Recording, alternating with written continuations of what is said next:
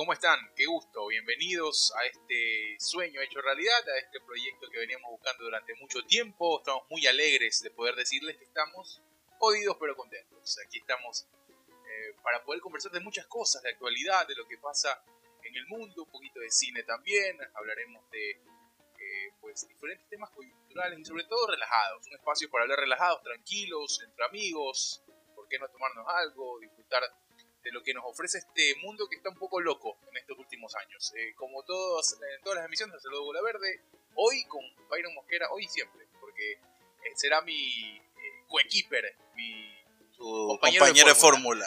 para, Exacto. Para poder estar aquí en este programa que arrancamos ahora, en esta primera emisión. Primera emisión, una prueba que estamos este, haciendo. Especie de piloto, ¿no? sí, un piloto que teníamos planificado ya hace, diríamos, en Guayaquil un chuchal de tiempo. Ya, pero... por lo menos unos 3, 4 años. Ya. Sí, es verdad. Desde la vez que compramos equipos, o sea, que compramos luces y todo, ¿te acuerdas? Sí, que era un proyecto más con más compañeros, más amigos, pero bueno, ahí por una cosa u otra, un traspiés y otro, no podíamos ejecutar los tiempos. Es, es complicado. Bien, alguien dijo por ahí, más se resuelve eh, un, problema más se resuelve entre dos personas que entre, entre cinco. Sí, sí, sí, y las cosas han dado para, ¿no? Entonces. Sí, es verdad. Aquí estamos. Eh, con ustedes, Byron Mosquera, eh, empezamos este proyecto que, que la verdad no es nada periodístico. Somos dos periodistas, eso sí, ecuatorianos viviendo en el extranjero, en Gringolandia dirían, dirían en, en nuestro país. En la Yoni, en la Yoni. En la Yoni también. Eh, como dicen aquí los mexicanos, estamos en California, ¿no? hay, pues, hay hartísimos mexicanos eh, de este lado de la costa y en el gabacho, dicen ellos, ¿no? Claro, claro. Eh, del otro lado del charco. Del otro lado. No, bueno, del mismo. ¿Cuál otro lado del charco? Del mismo lado estamos. Nada más que nosotros somos del sur y ahora estamos en el norte. No, no, así dice, es una expresión de la gente que he escuchado de México. Ah, bueno, sí, porque ellos tienen que cruzar. Ay, no, hermano, son en algún momento hablaremos de, los periplos que hacen los mexicanos para llegar acá, porque por los que llegan de este lado llegan, llegan por la frontera, ¿no? Los que llegan del otro lado de la costa eh, llegan con visas, ¿no? Y se quedan, y es un poco más fácil. Sí. Eh, o los cubanos que llegan en, balsas, ¿no? No sé qué es más difícil ahí, llegar por el mar o por llegar caminando, pero ambas son muy arriesgadas. Pero bueno, eh, para empezar, siempre empecemos con las redes sociales, ¿no? Claro, claro. Estamos en eh, Instagram, eh, cada uno en su cuenta por el momento. Más adelante tendremos ya las cuentas Exactamente. oficiales. Tiene que ponerse las pilas, señor. Sí, ahí en eso estamos, tranquilo. Estamos ya aceitando la máquina para irnos de largo en este proyecto que veníamos trabajando. Bueno, eh, me pueden encontrar en Twitter, arroba golaverde, y también en Instagram como arroba golaverde. Ahí pues más adelante estaremos interactuando. Con el pasar del tiempo y de los podcasts, pues seguramente será más amplia la interacción con ustedes. Exactamente, y por mi lado, arroba byron.mosquera. Byron para los que... Mi nombre es muy particular, creo, en Ecuador. Bueno, y aquí también, no he escuchado mucho Byron. No. Eh, es B labial, Y, R, O, N. Para los que no saben qué es Y, Y de yuca, ¿no? bueno, y ahora hay gente que no sabe qué es yuca. No, como que no va a saber. O Y de yate, ya, bueno, yate sí sabe. eh, byron.mosquera, ¿no? Así me encuentran en, Instagram. Realmente es la red social que, más se, usa. Bueno, depende. Es lo, o sea, más la uso yo. Hoy Twitter está explotado. Claro, hoy Twitter. Bueno, en Twitter, bueno, es que en Twitter tengo un, un desbarajuste con mi nombre de cuenta. arroba BJMP91 creo que está. Ok. Bueno, no es nada. no, es muy difícil, no es muy fácil recordar. sexy, nada de eso. No, no, no, Muy bien. Y bueno, ¿y tú en, Twitter? estoy igual igual, arroba la verde. así, así la verde. Eh, y bueno, la, el correo del programa estamos como jodidos, contentos, arroba, gmail.com. Eh, tenemos pensado muchas cosas para el programa. Eh, queremos saber también de ustedes cómo les gustaría. En un momento hemos pensado con el señor Laverde en Instagram Live. Sí, eh, vamos a probar algunas cosas más Vamos a probar unas cosas, pero nos gustaría saber eh, por su lado qué piensa, qué piensan de esta huevada, porque nosotros no... eh, si vi muy bien el podcast, ya es un proyecto viejo y que se ha vuelto a retomar estos últimos años. Eh, hablo en general, ¿no? de todas las personas que hacen podcast, ya hace años se hacía podcast y ahora se ha, vuelto con fuerza otra vez los podcasts. Si bien somos ecuatorianos, estamos haciendo un producto hecho por ecuatorianos, pero que no estamos en Ecuador. Pero vamos a tratar de hablar, obviamente, de Ecuador y de otras cosas más. Como va a ser este programa, eh, empezando, que justamente nos tocó eh, hoy que fueron elecciones en nuestro país, en Ecuador, y para serte sincero, no pinta nada para nada bien. No, O sea, desde los candidatos no pintaba para nada. Es complicado. Y bueno, para que tengan una idea más o menos de, del momento en el que estamos nosotros, en el momento, en la línea de tiempo. Eh, ahora revisando el 95% de las actas más o menos saben a qué hora estamos nosotros eh, emitiendo este programa, ustedes lo van a poder Hay una diferencia horaria también. Lo van a poder escuchar on demand también sí, en cada una, cuando se les pegue la gana nos escuchan. Claro, en cada una de, de las plataformas que estaremos, ¿no? Y que ya más adelante les podremos dar a conocer. Sí, el panorama es muy difícil. La verdad es que si la cosa estaba complicada antes de la pandemia, a nivel político, a nivel social, a nivel de eh, falta de oportunidades, de el aumento de la delincuencia en el país. Eh, hay algunos puntos álgidos en donde, pues, eh, producto creo yo, creo que la base de todo ha sido la corrupción. La base de todo ha sido la corrupción para que se desprendan otros tentáculos de este monstruo de 40 cabezas que no es de ahora y no es de la última década, como mucha gente lo cree, sí se acentuó en la última década. No, pero ahora la verdad. Eh, Sí, o ahora los tendremos un poco más. Ya son más caretucos. Bueno, ahora, hay redes sociales y es mucho eh, más fácil. Claro. Eh, maxificar todo, todo acto de corrupción, ¿no? Sí, claro. Eh, pero igual, o sea, por el mismo hecho que es mucho más fácil que te descubran en la huevada. O sea, tenga un poquito de vergüenza, ¿no?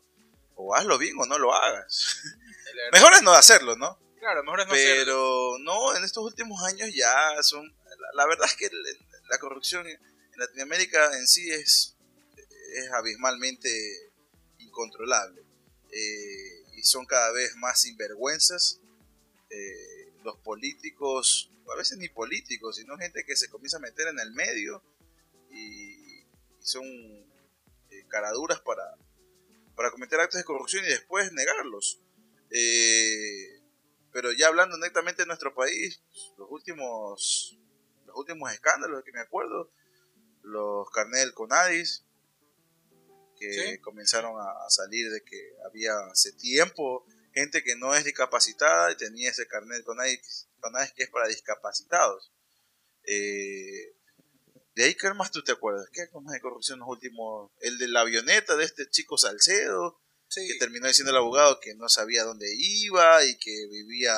no, una, una cantidad de proyectos... La reina de belleza que iba con ella no sabía, vivía en otra dimensión. ¿Qué, qué, qué es esa, pues, hermano? O sea, bueno, la verdad es que a mí, para mí el, el, uno de los más grandes es volverle, haberle devuelto el poder a una familia nefasta en Ecuador, que tiene una vida y una historia política totalmente reprochable que en algún momento yo llegué a pensar de que ya nos habíamos deshecho de, de, esta familia. Para mí eso es uno de los, de los puntos de, corrupción más, más grandes, porque es eh, esta familia, bueno, ya todos lo conocen, ¿no? no, tengo ningún tipo de... Sí, no es una cuestión de, nosotros, es una cuestión de... No, y ahí está la historia para que lo juzguen. o sea, no, no, eh, no este, estoy diciendo nada que nadie conozca pero yo creo que dejar que estas, eh, estas personas eh, vuelvan a retomar y que tengan la cantidad de poder que tienen ahora, no solo económico, sino a nivel de, de organización. Escuchar nombres en determinados puntos fuertes de ingresos estatales, por ejemplo, eh, para, a mí me resulta irónico y, tremendo. Y a partir de eso, pues bueno, se desatan algunas otras cosas. El tema del aumento de la delincuencia, el tema de la, carencia de oportunidades que seguimos viviendo, que sigue viviendo, y para colmo pandemia, en donde, claro, donde me parece que vimos la parte más nefasta del ser humano hasta donde puede haber llegado. Lo, más fuerte fue lo de los insumos médicos, por ejemplo. y el reparto de los hospitales. Y hasta el día de hoy está con esa huevada que, que realmente comienza con ahí, con, con lo de este muchacho Salcedo. Sí, sí, claro. Eh, muchos nombres que por ahí no sé qué pasó, se fueron desvaneciendo, pero hubo una cantidad de nombres de gente conocida. La verdad es que para todos los que nos escuchan, sea en Ecuador o en otras partes del mundo, la verdad es que cada vez que me preguntan qué, qué, tal es Ecuador, ¿no? que no ha ido. Ecuador para conocer como turismo es hermoso porque eh, cualquier parte te puedes recorrer el país, bueno, no recorrerlo, puedes, ir de costa al oriente en menos de un día de viaje eh, y es hermoso, o sea, todas las distancias son relativamente cercas en carro, ¿no? Hablando. Eh, en avión, pues ni se diga, de, Guayaquil, que es la ciudad más grande del, país, yéndote al, perdón, la ciudad con más habitantes del país, yéndote al, a Quito, que es la capital, en avión, pues te harás 40 minutos. Eso no sé por qué, pero ahora son 40 minutos. Antes Ecuador es un país como pocos para recorrerlo, eh, lo puedes recorrer por, por las vías hoy muy, muy fácil. Ahora, bueno, ahora sí es mucho más fácil por Inclusive por, disfrutar el tema turístico, ¿no? Sí, porque los paisajes son hermosos. Paisajes, lo que puedes comer dentro, dentro exactamente, de ese, la comida que es lo que más una, una, una lástima que, bueno, que pero para vivirte a vivir realmente Ecuador o para invertir en Ecuador, la verdad es que yo no conozco el tema, no soy que tengas algún apellido de los que ya conocemos, ¿no? Sí, eh, pero, o sea, alguien del extranjero que quiera ir a vivirse allá, si quiere ir a vivirse, hablando de ir a trabajar allá, porque si ya tienes una jubilación o un capital extremadamente grande como para sostenerte y no estar viviendo, no estar trabajando en Ecuador o buscando camello allá, pues eh, chévere por ti, porque, lo puedas hacer, porque realmente trabajar en Ecuador es, es la, verdad que se gana una miseria en algunos casos, eh, el sueldo básico pues no es digno y, la verdad es que no. Recomendar a alguien que se vaya a vivir a Ecuador, no. Recomendar a alguien que vaya a viajar a conocer, a turistear, hermano o, hermana que me estés escuchando, no muy, muy católico, no muy... ya, la bendición a la gente. Pero, pero sí, coge un avión y ándate a Ecuador, la verdad es que es precioso, en ese sentido es precioso. Pero, pero bueno, vamos a ver qué depara el futuro. La verdad es que me, me da, eh, no sé, entre una sensación de tristeza, una mezcla entre tristeza, coraje, nostalgia e impotencia de, ver cómo le estamos dejando el futuro del país a un puñado de, personas que, realmente primero no se han ganado ni siquiera ser candidatos a la presidencia. Eh, segundo, eh, no tienen ni la más mínima idea, no han palpado la realidad eh, social que vive el país simplemente cada quien que aspira a un puesto político en el país, eh, parece mentira. Me imagino que debe haber ciertas excepciones por ahí contados con, con los dedos de una mano, pero, pero la verdad es que parece que cada quien que aspira a llegar a la, a la política, a esa cúpula de, de, mamarrachos vestidos bien y que hablan algunos bonitos, otros no son ni siquiera mentes brillantes, ni, ni siquiera son eh, dotados intelectualmente, y están ahí y llegan allí para poder robar, porque para eso es, por, por, simplemente interés personal y, y, que a veces ni siquiera se esmeran en esconder ese tipo de cosas, sino que lo hacen tan abiertamente que tú te dices, o sea, realmente te, no sé si te costó llegar allá, pero llegaste ahí y la cagas y la sigues cagando, o sea... Hay, hay, una, hay, una, hay, una, idea de, primero del cómo llegar, cuestionable desde ese arranque, ¿no? desde, la historia que tienen estos personajes, porque si te pones a ver en retrospectiva, eh, es gente que ha participado en determinados procesos políticos generalmente fallidos, ¿no? Han estado directa o indirectamente involucrados en hechos complejos y que han marcado la historia de nuestro país. Para hacer eh, en el tema, el tema particular de, uno de los candidatos que hoy parecería llegar ya a una, a una segunda vuelta. Veremos, ¿no? ¿Qué es lo que sucede? Hay números que van fluctuando según el paso de las horas. Eh, bueno, ha, ha, sido parte de, de, esta, de esta historia bastante bochornosa que ha tenido la política. ¿Quién conocía a este muchacho Arauz? Sí, obvio, pero a Dime, ver, es que o la, sea, la que- política tiene eso, la política tiene eso, eso de, eso de respaldarse en imágenes Pero, que siguen vigentes y, y que por ahí... ¿qué imagen tenía este muchacho si nadie lo conocía? No, respaldarse en imagen hablo de Rafael Correa. Ah, respaldarse en la imagen de. No, pero ¿quién era Rafael Correa antes de ser presidente? Rafael Nadie lo Correa conocía. Como, como candidato y Había como trabajado en- político tenía muchísimos más dotes que Arauz. Sí, Era- obviamente, pero era- y era había un tenido tipo- una vida política medianamente Claro, no, sí. movida, ¿no? Pero eso también te dice de, de que la... Pero Correa la tampoco carencia- era nadie, pues antes No, no, claro, eso, eso está claro. O sea, ese tipo llegó a la. A ver, ese tipo llega a la, a la- presidencia y. A ver, soy. Te voy a ser sincero, la primera vez voté por el man. Sí, Me sí, arrepiento, no creo que fui.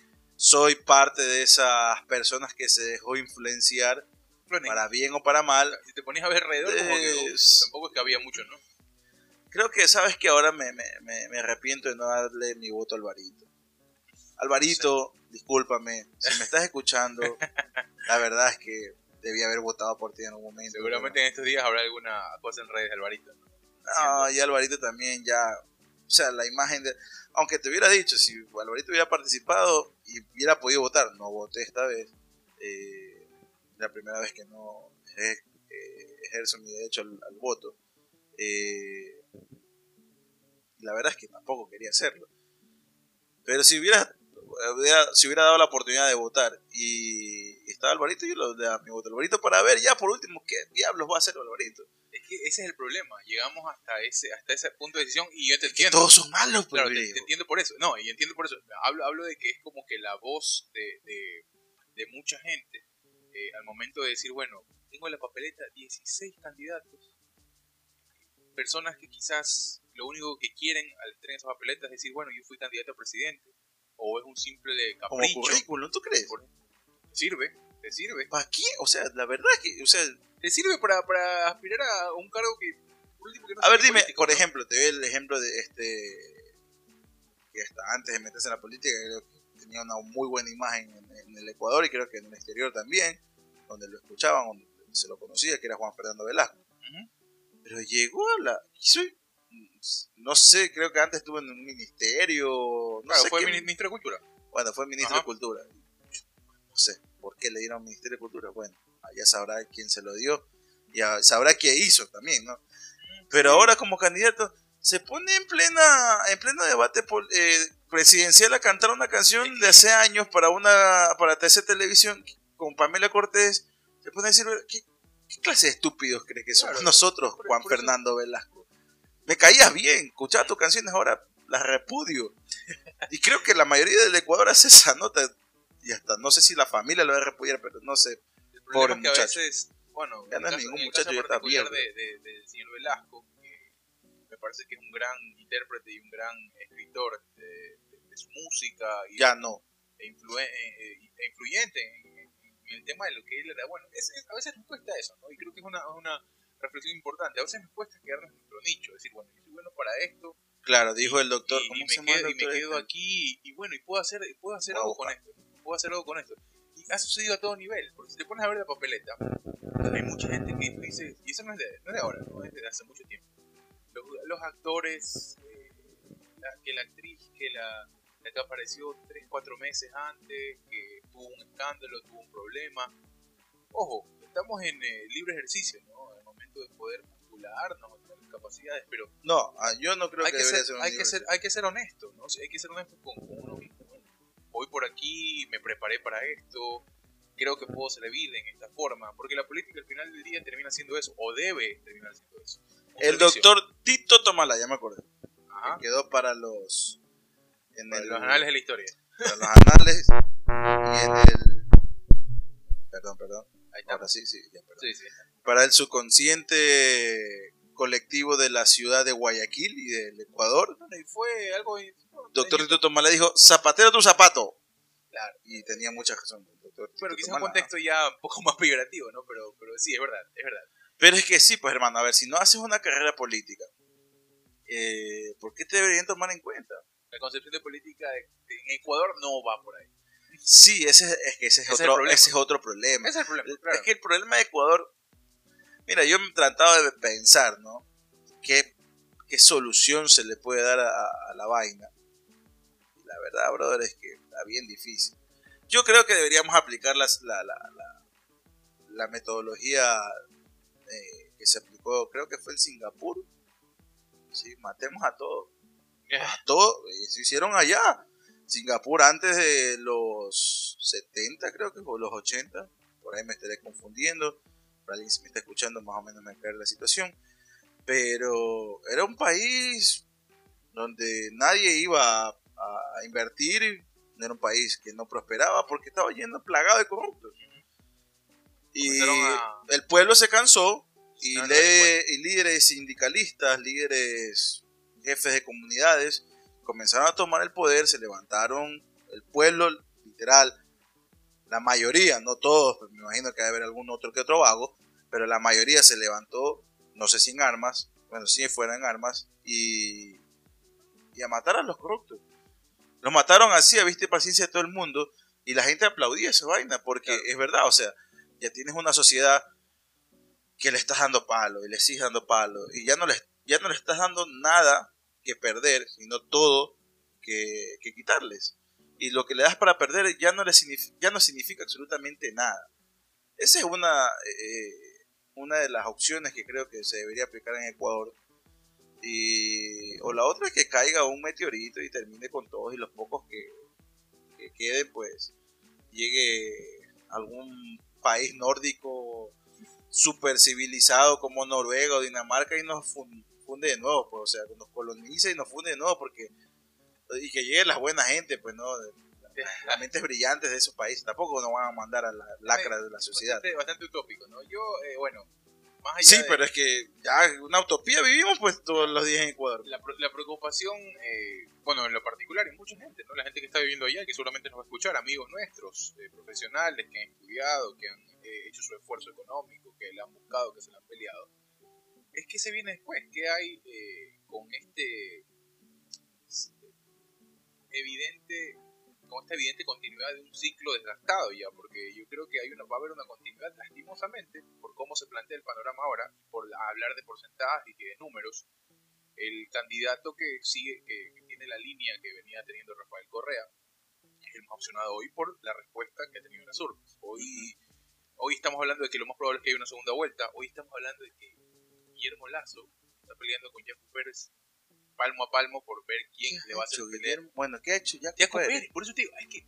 Bueno, Guillermo Lazo sí ha estado en la política hace años. De que más del 80% de las personas no se, no se sienten tan representados, no se siente para nada representado por, por, por estas eh, líneas políticas y, y, un poco te da las claras de, del reflejo de, de una especie de no sé si con la palabra no suspenso, es como desidia, como de, ¿sabes qué? Bueno, que pase lo que tenga que pasar. Eh, otros engañados también van a votar eh, claro, pues no, y en, Twitter te das cuenta. Y es el problema de, que sea, de que sea obligatorio. Un montón de pendejos que se dan, no sé, que se ponen a pelear. Me parece una pelea de Twitter es una pelea sin. Sí, pelearse por una persona que no tiene idea de que ni siquiera existe. Es sí, o sea, la verdad es que, han, han habido tantas incongruencias, tanta verborragia, como decimos eh, allá, eh, de estos candidatos que, que no tienen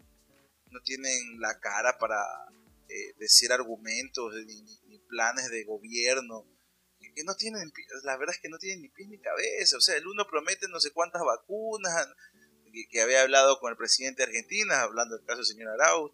Resulta que no es así porque ni siquiera han llegado ni un millón de vacunas en, en, Argentina, o sea, no, no se puede, el Lazo, no sé, es el que menos malo, creo yo, el señor Guillermo Lazo, el menos malo de los candidatos, pero es difícil confiar en una persona que se aprovechó de un ferado bancario para enriquecerse. Entonces, y que él fue parte de las decisiones de los asesores que ayudaron a que el presidente hizo un ferado bancario, aunque para serte sincero, la decisión de dolarizarnos, que fue en parte, eh, estuvo, mejor dicho, metido lazo ahí en esos mentes brillantes que tomaron esa decisión. No fue mala.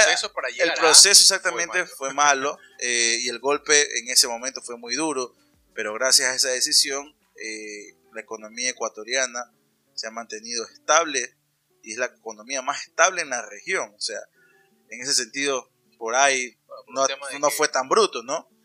Y el señor Yacu Pérez, que no sé de dónde salió el Yacu Pérez, no sé si estuvo en la alcaldía de Cuenca, o no sé qué estuvo haciendo en Cuenca, y, y, el tipo también con un discurso medio comunista, eh, está en desacuerdo con, con la gente que tiene más. ¿Para qué tienes más? Dice, ¿para qué Eso sí, eso sí escuché ¿ah? en una entrevista que le hicieron. ¿Por qué tener tres casas si con una casa es suficiente? O sea, ¿qué te importa? Si yo me quiero comprar tres casas y tengo el dinero y, la suficiente, solvencia para mantener tres casas o dos carros, es cuestión de la persona. O sea, ¿por qué me tienes que criticar eso de allí?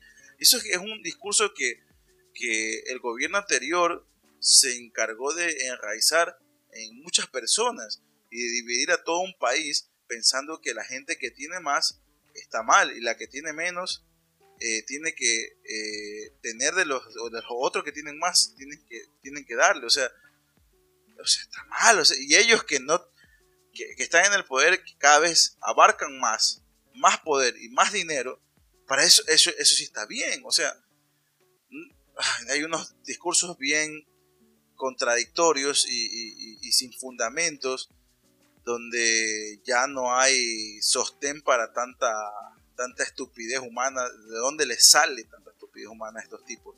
Es, la cuestión que, que, a uno que mínimamente ha estudiado para entender el mundo cómo se mueve y que yo no entiendo hasta el día de hoy cómo estos tipos se mueven en cúpulas de poder que primero no siquiera se las han ganado y otros no sé por qué nos han dejado entrar. Bueno, es, complejo. Eh, hoy, a esta hora, ya eh, se estarían determinando algunas cosas, ¿no? Lo, lo, que sí es que, bueno, habrá segunda vuelta. Eh, claro, igual las votaciones en Ecuador no son como aquí en Estados Unidos, ¿no? Que Claro, hay, bueno, el conteo es un poco más rudimentario. Bueno, este año en Estados Unidos también fue bastante sí, dilatado el tema. Sí, eh, pareciendo bastante a, sí, sí. Latinoamérica. Lo que te iba a decir es que, bueno, hay un candidato que ya está en la segunda vuelta, que es el señor Arauz. Sí, respaldado con esa imagen que te digo, del gobierno de Correa.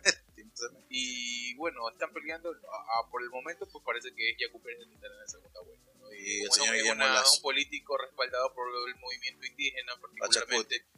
Eh, y que bueno, también es evidente. Bueno, es indígena es él, ¿no? Entonces, no, está respaldado, por eso digo, está respaldado. Él es indígena y está respaldado por el movimiento indígena Pachacuti que por lo general pone grandes números y porcentajes en, las elecciones, ¿no? Con determinados candidatos. Exactamente. Eh, y que si cualquiera de los, bueno, más que todo Guillermo Lazo lo dijo abiertamente, que si el señor Yacu Pérez llegaba una segunda vuelta, él iba a apoyar a Yacu Pérez, ¿no?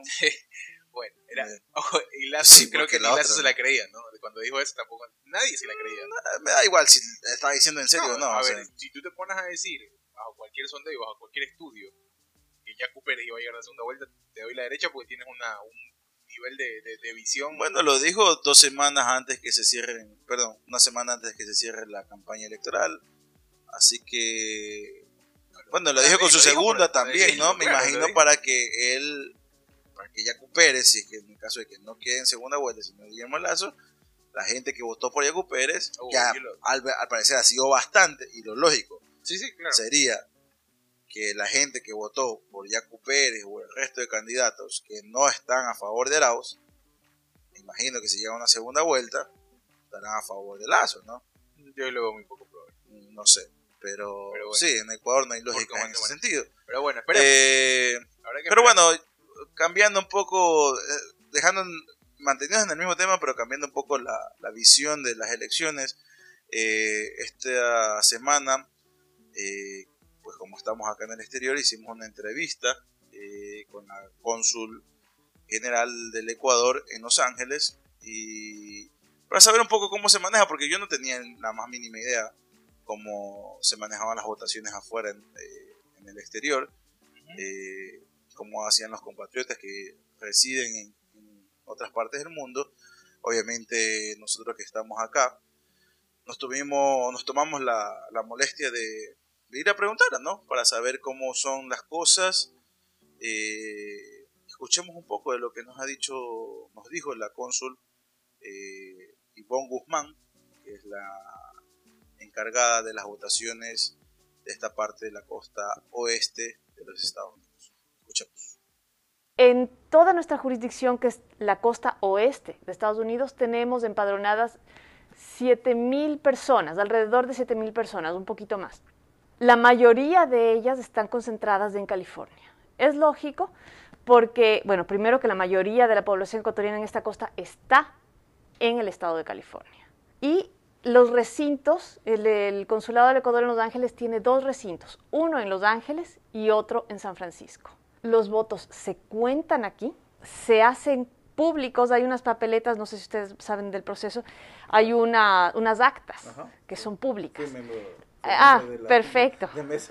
Entonces, esa acta se entrega a los delegados políticos una vez que cada junta haya terminado de hacer todos los conteos, reconteos. Como saben, hay primero borradores para, para subsanar cualquier error, cualquier posible error que haya. Al final de todo, nosotros, yo como, de, como coordinadora de recinto, emito, transmito los, los votos hacia, hacia el Ecuador, al sistema del Consejo Nacional Electoral. Una vez que se cierra, cada junta cierra, hace su acta pública, pone las actas, todo queda cerrado y embalado en ese mismo momento nosotros tenemos una de las copias que corresponden a, todo lo que está dentro de, las cajas, de los kits electorales.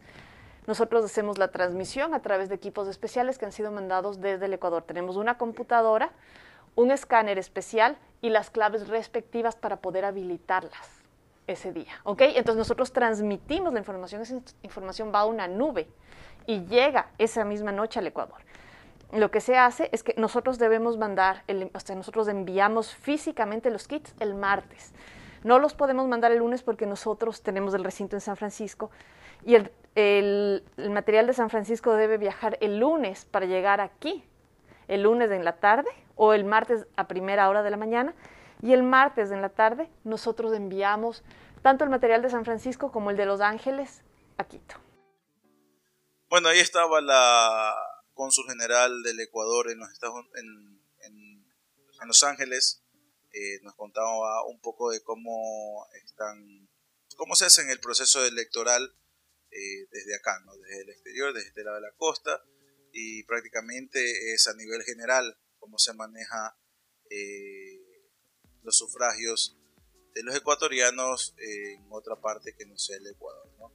Sí, bueno, la verdad que para conocernos lo hicimos eh, y para darles un poco la idea y la noción. Tuvimos, fuimos al lugar, también hicieron las elecciones, sí. hicieron el, el, recinto escogido para, para la gente que está residiendo acá en el de... Hay que recalcar que también el voto en el exterior eh, fue, fue considerado desde el 2007. Sí, es facultativo eh, también, ¿no? Es facultativo, obviamente no es obligatorio eh, pero es considerado desde el 2007. Antes, los votos en el de, del 2007, antes los votos en el exterior no se los contaban, ni siquiera se los tomaba en cuenta. Eh, pero desde 2007 para acá, sí, se, lo tomó en cuenta. Ecuador, eh, los ecuatorianos que están fuera del, Ecuador se los cataloga como la quinta región, así lo determinó el Estado. y bueno, aquí en Estados Unidos había aproximadamente 121 mil empadronados que podían votar.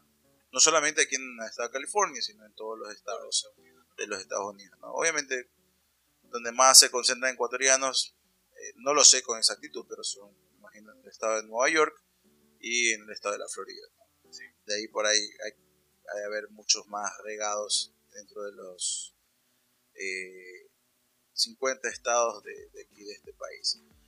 Pero bueno, eso fue lo que aconteció con la, con la señora, ah, bueno, sí, claro, con la señora cónsul. Nos atendió muy bien eh, y bueno, vamos a ver eh, qué pasará con este proceso electoral que, que, la verdad es que desde que antes de que empiece, a mí no es que sea pesimista en ese sentido, pero no pintaban nunca para nadie. Y aparte que he visto, he visto un montón de irregularidades, cosas que siempre pasan, que no sé por qué pasan eh, gente que andan con papeletas, encontraron por ahí un muchacho, otra señora. Sí, sí, sí. Eh, no, y aparte de hablar del tema organización, no, es un desastre. si antes era difícil no había pandemia. Sí te enteraste de lo de Arauz, ¿no? Que no podía votar en Ecuador, que, por eso votó, tenía- se llevó a la abuelita y todo. que llevó a la abuelita y la abuelita terminó votando por Lazo. Sí, vi- Sí, vi, vi la imagen. viste la imagen. No sé si era real o era No, Para fake, mí era fake. Eh, eh, pero bueno, fake, no sé. pero bueno, lo hicieron y lo pusieron en Twitter para que la gente obviamente. No sé, yo no me sorprendería, ¿no? Ni la familia de este muchacho se creería en lo que está haciendo, imagínate. Sí, claro, pero te digo, o sea, tiene que ver con. O sea, es que también me pongo, ¿no? Imagínate que un amigo de nosotros, ¿no? Un amigo ficticio, pongámosle Nelson. Nelson Andrade, se lance para, para, de la noche a la mañana, me digan, muchachos, me voy a lanzar para presidente. Obviamente no le vamos a creer, porque Nelson, ya sabemos la fama de Nelson. Y resulta que sí está dentro del presidente. O sea, tú le darías tu voto siendo tu amigo a Nelson Andrade. A ver, es que no, es, es que, a ver, no es, no es tan sencillo. Porque solo es tu amigo. No, no, te no, te estoy poniendo así el tema. Es que no sucede así. El tema es que te dice Nelson te va a acercar a decir que va a ser presidente y que si tú votas por él, oye, ahí te tira un ministerio. No, te vas a la verga. Por mucho, no. Mira, una cuestión que yo me quedé claro es que dentro de mi vida, meterme en la vida política nunca va a ser no, te- no, pero te hablo que el respaldo a nivel de política se consigue así. Tampoco. Le diría, ¿sabes qué, Con Nelson? intereses, con intereses. es que Eres mi funciona así. Te quiero muchísimo, te aprecio, pero valiste Claro, verga no, y no te voy a apoyar en No, ese después sentido. está lo que piensa cada uno. No, te hablo, te hablo de, que, de lo que sucede con el común denominador y de dónde se consigue la cantidad de votantes que se consigue, o, un o formar un partido político de la noche a la mañana con la cantidad de, de adherentes que ha tenido esta persona, es prometiendo cosas cuando llega al poder. Dice, sí, no confío en ti, pero después va, oye, este tipo va ganando y este tipo atrás tiene, tiene una figura que sí arrastra y que creen que va a ser un, un- algo similar y que eso similar fue terrible en el último tiempo. Ya, pero te dicen, ¿sabes qué? Oye, si tú te adhieres, tú eres mi pana, entonces mira, si yo llego, acá este pedazo es para ti. Entonces, ese- así funciona, así funciona y ha funcionado. Sí, obviamente. toda la vida. Al Pero- menos en nuestro país ha funcionado así. siempre Yo creo que llegas a una etapa de tu vida donde debes ser eh, autorresponsable para poder dormir bien, porque si no, no, no, yo no sé cómo conci- cons- concilian el sueño estos tipos. No, a mí me da risa porque. Dormirá es- Rafael Correa allá en Bélgica. es llenarte de dinero para no poder disfrutarlo y haciendo pedazos al, a- a tu Alguien que- país. Alguien que sí creo que duerme tranquilo es Abdalá Bucaram. O sea, ese tipo. Estamos hablando de personas que no se medican y cosas así. Ese tipo debe estar medicado para poder dormir. Eh, Aparte que ya su, su vida media trajinada, pues ya lo tiene a mal traer, ya lo ves, ¿no? Que No, está no, no. desgastado Yo haciendo... cre- no, yo creo que el man, yo- la plena, te- haciéndote sincero, yo creo que el manda a dormir tranquilamente, sin Sí, automedicarse. O sea, no, yo, tipo- creo que, yo creo que sí duermen. el man está convencido de todas las huevadas que ha hecho, están bien. O sea, Es que claro, ha una- estado bien para él y para su Creo, familia. creo que vive en una, en una dimensión diferente. Vive en una dimensión diferente en la que nosotros vivimos. Ahí sí caben las palabras del abogado que defendía la modelo esta que viajaba con Daniel Salcedo. Cuando era modelo, era una amiga de no sé Ah, dónde, sí, ¿no? era una reina de belleza. reina de belleza, ¿no? Y decir, no, qué hijo de puta, ¿cómo puta sales a decir dentro de la... No, es que vive en una realidad distinta. ¿Qué realidad, puta? Y después el otro que no, no sabía qué había pasado. Y el otro tipo ya estaba bailando, bailando y todo. Estaba bailando, cuando lo mandaron a la cárcel de Cotopaxi a cagarse de frío. No creo que aprenda, pero... No, no la está pasando mal, eso te digo. Está en una cárcel VIP. Eh, en todo caso, bueno, esto un poco para darles un poco de luces, ¿no? Seguramente la gente que nos está escuchando estuvo hasta muy tarde en la noche viendo qué es lo que sucedía. Eh, seguramente, bueno. No ya- creo, ya sabes que hay una parte de la, de la población que ya... De, de Ecuador, y al menos en Guayaquil, ¿no? Que ya, ya va, o sea, uno dice, ya fue, pues ya valió, pues o sea, ya llegó hijos de putas, ahora hay que esperar hasta el 11 de abril, a ver qué pasa, a ver quién fue, Seguramente estaremos también haciendo. a ver si tiramos una moneda, a ver quién le damos el voto, de plano, pues, como la mayoría de la gente que he escuchado también lo ha anulado, ¿no? Bueno, sí, ¿qué más toca? por ahí, por ahí va el tema en todo caso. Hasta el momento, bueno, ya Arauz en el, otro lado del, del, de la- del proceso eleccionario y pues Yaku y Lazo peleando. Yo creo que va a ser eh, eh, Yaku el que va a estar en la siguiente ronda. Por lo ¿Y tú que qué quieres, tú qué quieres que quede? Yo no quiero que quede ninguno. Ninguno de los tres. Ya sé, No me gustaría lo, que me quede ninguno de los tres. es lo que hay, brother. no, no quiero que quede nadie. Creo que va a quedar Arauz. Alguien tiene que ocupar ese puesto No, y va a poner quedar, esa para mí va a quedar Arauz. Para mí. Arauz va a ser el nuevo presidente. No, lastimosamente, pero, bueno, eh, así sucede. Y si te tocaría elegir, no elegiría a nadie. Es que me, no, no, no, no, no tienes es- otra como opción. que me digas a- Tienes esos tres, alguien tiene que ocupar ese puesto. ¿A quién tú dices? Bueno, yo Es como que, Prefiero que es como este que me digas, eh, tómate un vaso de cianuro y tómate este vacío. Este Sí, vaso o sea- ácido. No, no, no lo veo. No, no creo que ninguno de yo también te digo lo mismo, ya, yo uno ninguno, pero en el caso, yo tampoco quiero que quede ni ninguno. Con Yaku mucho menos. No, pues yo sea, a eso es lo que voy. Yo descarto a Yaku, descarto a Arauz y creo que el menos malo ahí es Lazo. Vamos a ver. ¿Sabes qué también pienso? Que es el que menos vergüenza nos haría en el exterior. Cuando vaya en el exterior, o sea, creo que es el que menos vergüenza nos haría pasar. Sí, sí, sí. Bueno, pero. Para vergüenza Porque imagínate, Arauz. Alguna vez elegimos a Bucaram. Para vergüenza tuvimos muchísimo. eh, no imagínate a, a Yaku Pérez así entrando a la Casa Blanca a saludar a Joe Biden. No, no, seguramente que lo primero que harán es ver los TikToks que ha hecho con su, con su pareja. Con la francesa. que no, que no tiene nada que ver y que le tengo mucho respeto, ¿no? Una dama. No, pero tuiteó también que ya, que gracias por este nuevo, vamos a transformar el país, algo así No. tuiteó la francesa. Bueno, claro, me imagino, si se tiene que sentir primera dama igual, ¿no? Ya, claro, ya. Claro, ahorita, uh, entonces, está, bien. mira, ahorita lo que único que se, no sé, Arau sí, yo lo veo bien afeminado. No sé si será así.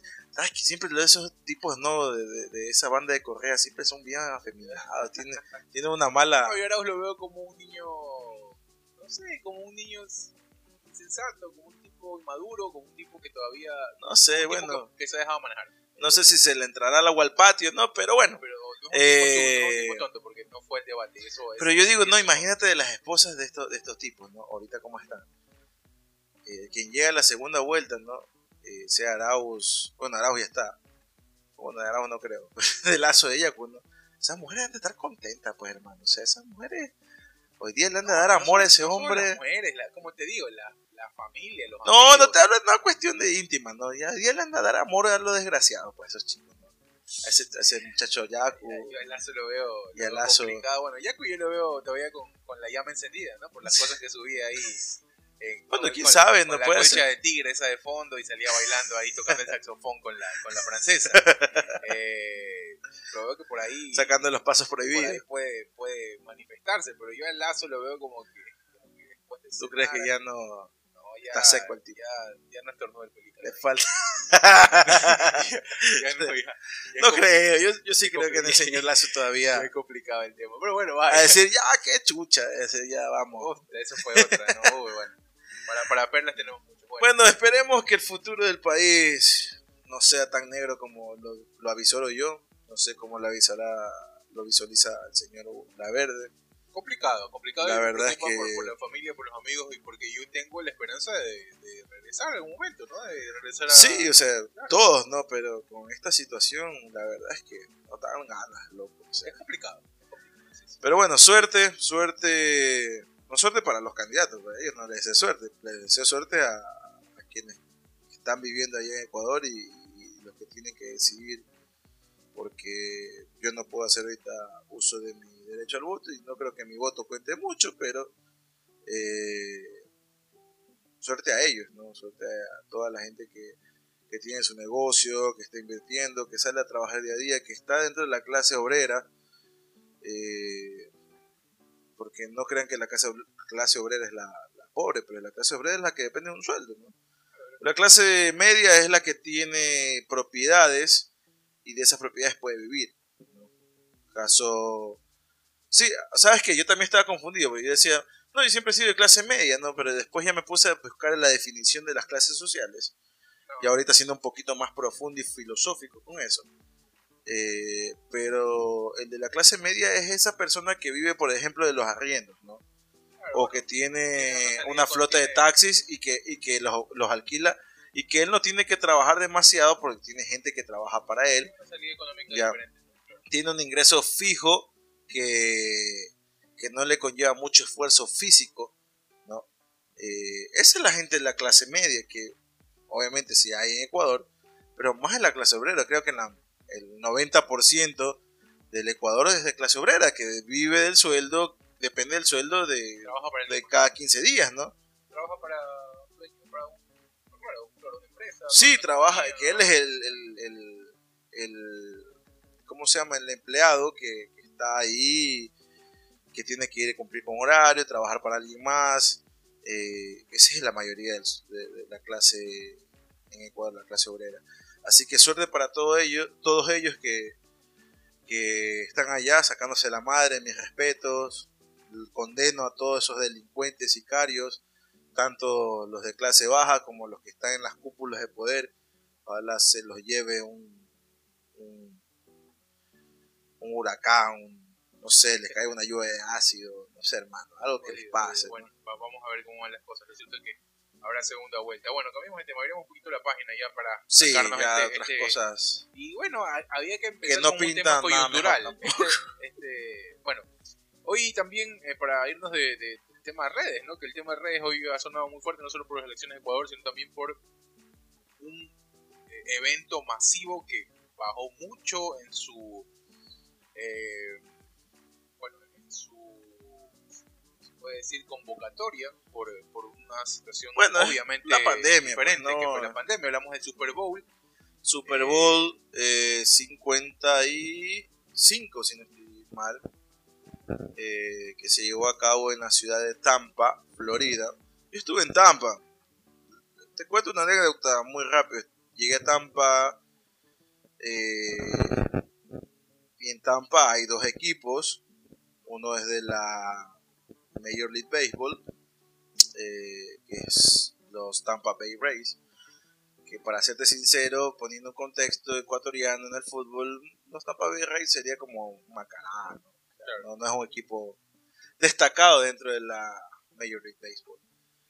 Y los Bucaneros de, Tampa, que yo no sabía la existencia de ese equipo de la NFL, hasta, bueno, realmente de la NFL no soy, me gusta el fútbol americano, pero no soy muy muy eh, seguidor del fútbol americano, así que no sabía que en Tampa había eh, un, equipo de, la NFL. Y no es el Super Bowl 50, eh, no, 55, sí, perdón, 55. y no sabía, y cuando llegué allá visitaron a un familiar en el 2018, no me dijeron, no, mira, aquí está cerca, a 10 minutos está aquí el estadio de los Tampa, de los Bucaneros de Tampa. Y yo decía, ah, ellos tienen un equipo, sí. y ahí me puse a buscar, obviamente no es un equipo destacado de la NFL, hay otros equipos, los Patriots, los Rams de aquí de California, eh, los Broncos, eh, bueno, hay otros equipos mucho más fuertes y más grandes, con mucha más trayectoria, muchos más campeonatos. Y los Bucaneros, pues también poniendo así un contexto de fútbol en Ecuador, eh, un delfín, ¿no?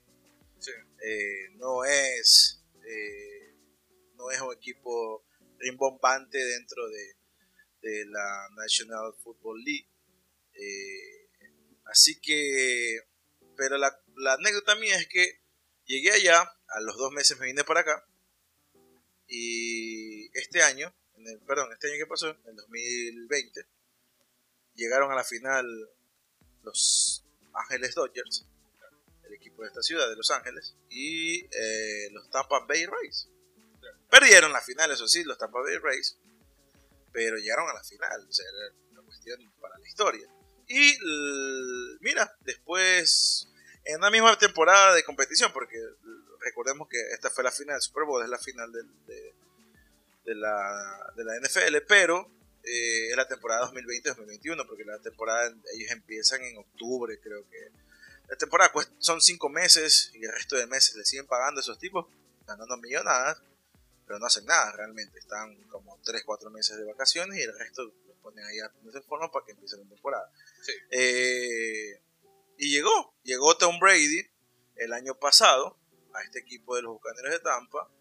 Eh, no le fue tan bien, pero este año eh, contrataron, aparte de mantenerlo a Tom Brady, que ya era bastante, obviamente Tom Brady es un hombre ya de 43 años. El hombre más longevo. Eh, el coreback. Más longevo de, en disputar finales.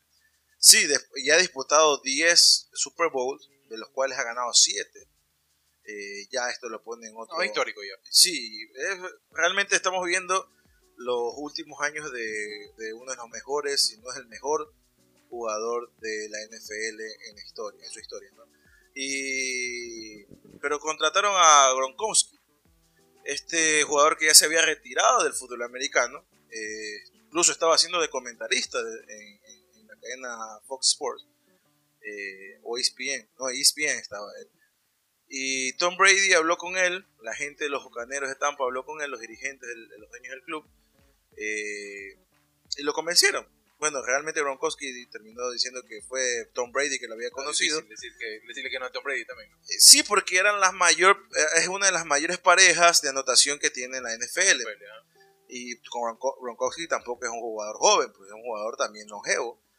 Eh, se pusieron a tope, se pusieron bien físicamente. Bueno, Tom Brady ya estaba, y por siendo coreback, él no necesita estar muy bien físicamente que hablando. Su brazo debe estar bien y su cabeza también, ¿no? Eh, y es este tipo de coreback de la vieja escuela. Eh, estático, pero rápido mentalmente y con un brazo y con una puntería admirable y envidiable. Cosa que se enfrentaba a Mahomes, que ya, había, ya ganó un... Es el segundo año consecutivo en Super Bowl. Exactamente, él ganó con los Broncos, ganó ya un, anillo de, la NFL. Es increíble porque hay una diferencia de 18 años entre, entre Brady y Mahomes. Claro, él tiene 25 años y 43. ya ha logrado un montón de cosas. Y él, bueno, él es dentro de esta nueva camada de, corebacks. Eh, el coreback es el lanzador. El futuro, de, es el futuro de la NFL. ¿Qué hace eh, Mahomes a diferencia de Tom Brady? Tom Brady es estático. Llega la pelota, mira dónde va a llegar, a dónde tiene que lanzarla y la lanza. Lo que la historia y la vieja escuela hacía. Este Mahomes es ahora dentro de las nuevas de la nueva escuela y pues se mueve, corre, se posiciona mejor en el campo eh, y si tiene que salir de la burbuja protectora que le da la línea defensiva de los corebacks, eh, tiene, lo hace, no, no tiene miedo y buscar una mejor posición en el campo para lanzar el balón eh, y que llegue a un, a un touchdown. ¿no? Pero bueno, tú no viste el partido, ¿no? No, el partido vi, el, los highlights nomás, no pude, no pude ver todo el partido. Vi también los, espectáculos.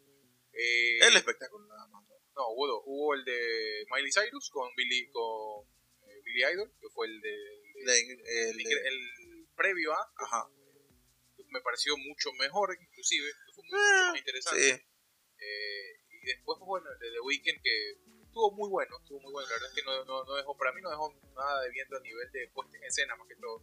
Bueno, déjame comentarte un poquito cómo empezó y, pasando por lo de The Weeknd, eh, el equipo de los Kansas, de los Chiefs de Kansas, con Mahomes a la cabeza. Realmente le costó bastante meterse en el partido, no se sentaron bien desde un principio, a pesar de que fueron los primeros que anotaron eh, un gol de campo, pero no, no quedó muy, muy disperso el equipo, eh, más que todo la parte ofensiva. La parte defensiva, sí, como que pensó bien, pero se fue cayendo muy rápidamente cuando ya los bucaneros que habían empezado, que empezaron eh, como viendo qué van a hacer estos de Kansas Chiefs, eh, vieron que les costó, ellos tomaron la posta, y bien entró Tom Brady comenzó a hacer su espectáculo y, hicieron prevalecer su, su, localidad porque estaban jugando en Tampa. Eh, comenzaron a aplastarlos porque fue un, la verdad es que fue un, partido aplastante. es la primera vez que pasa eso también. Sí, porque que un, equipo es local en un Super Bowl. Nunca había pasado eso antes. Siempre se jugaba en el territorio neutral. Sí, exactamente. Eh, pero esta vez el tema pandemia también eh, y tema de coincidencia hicieron que este este espectáculo se lleve en la casa de los bucaneros. Florida ha sido el, sin querer, eh, ha sido el epicentro deportivo de, la pandemia. Porque mira, la NBA se mudó allá a la burbuja, ahora viene el NFL, hubo burbuja también para el desenlace de la MLS. Eh, también, ajá. Allá en, Orlando, entonces imagínate, eh, sin, bueno, hay un tema de infraestructura que da para que sea y aparte también el clima ayuda bastante. el clima eh, en la Florida es más, es más neutral, o sea, siempre maneja, eh, tiene un clima muy caribeño. Hablamos de la Florida del, del centro sur de la Florida, porque el centro norte para arriba, la Florida, es, es otro tipo de bueno, clima. a, nivel de, a nivel de números de contagios y todo eso, Florida también. Claro, fue Sí. también en su momento un punto, eh, muy alto. Entonces, un punto de verdad. Eh, bueno, pero sin querer sucedió.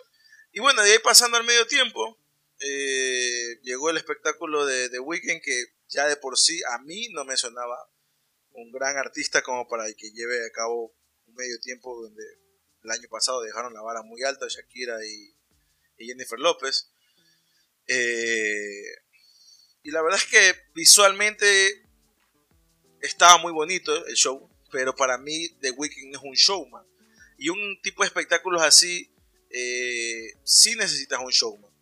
Y como lo puse en, en mi Twitter, yo creo que The, Week, que The Weeknd no era el artista de escoger. Tampa es una ciudad plagada de latinos y tiene mucha herencia latina, muchas raíces latinas. Y creo que sí era la oportunidad de dar, sí era el momento de darle la oportunidad por el contexto donde se estaba llevando el partido eh, a un artista latino. O sea, bien pegaba ahí un Daddy Yankee, un Bad Bunny, incluso hasta Pitbull pegaba ahí. ¿no? Pitbull está, creo que está retirado. No, Pitbull por ahí sí cantó en los premios Grammy, creo que los Grammy Latinos cantó ahí con Wisin y Yandel y el otro, ¿cómo es que se llama? El, el de la calle Botafuego, Fire Fire, ¿cómo Ah, el? Alfa. El Alfa, este, dominicano. Ajá.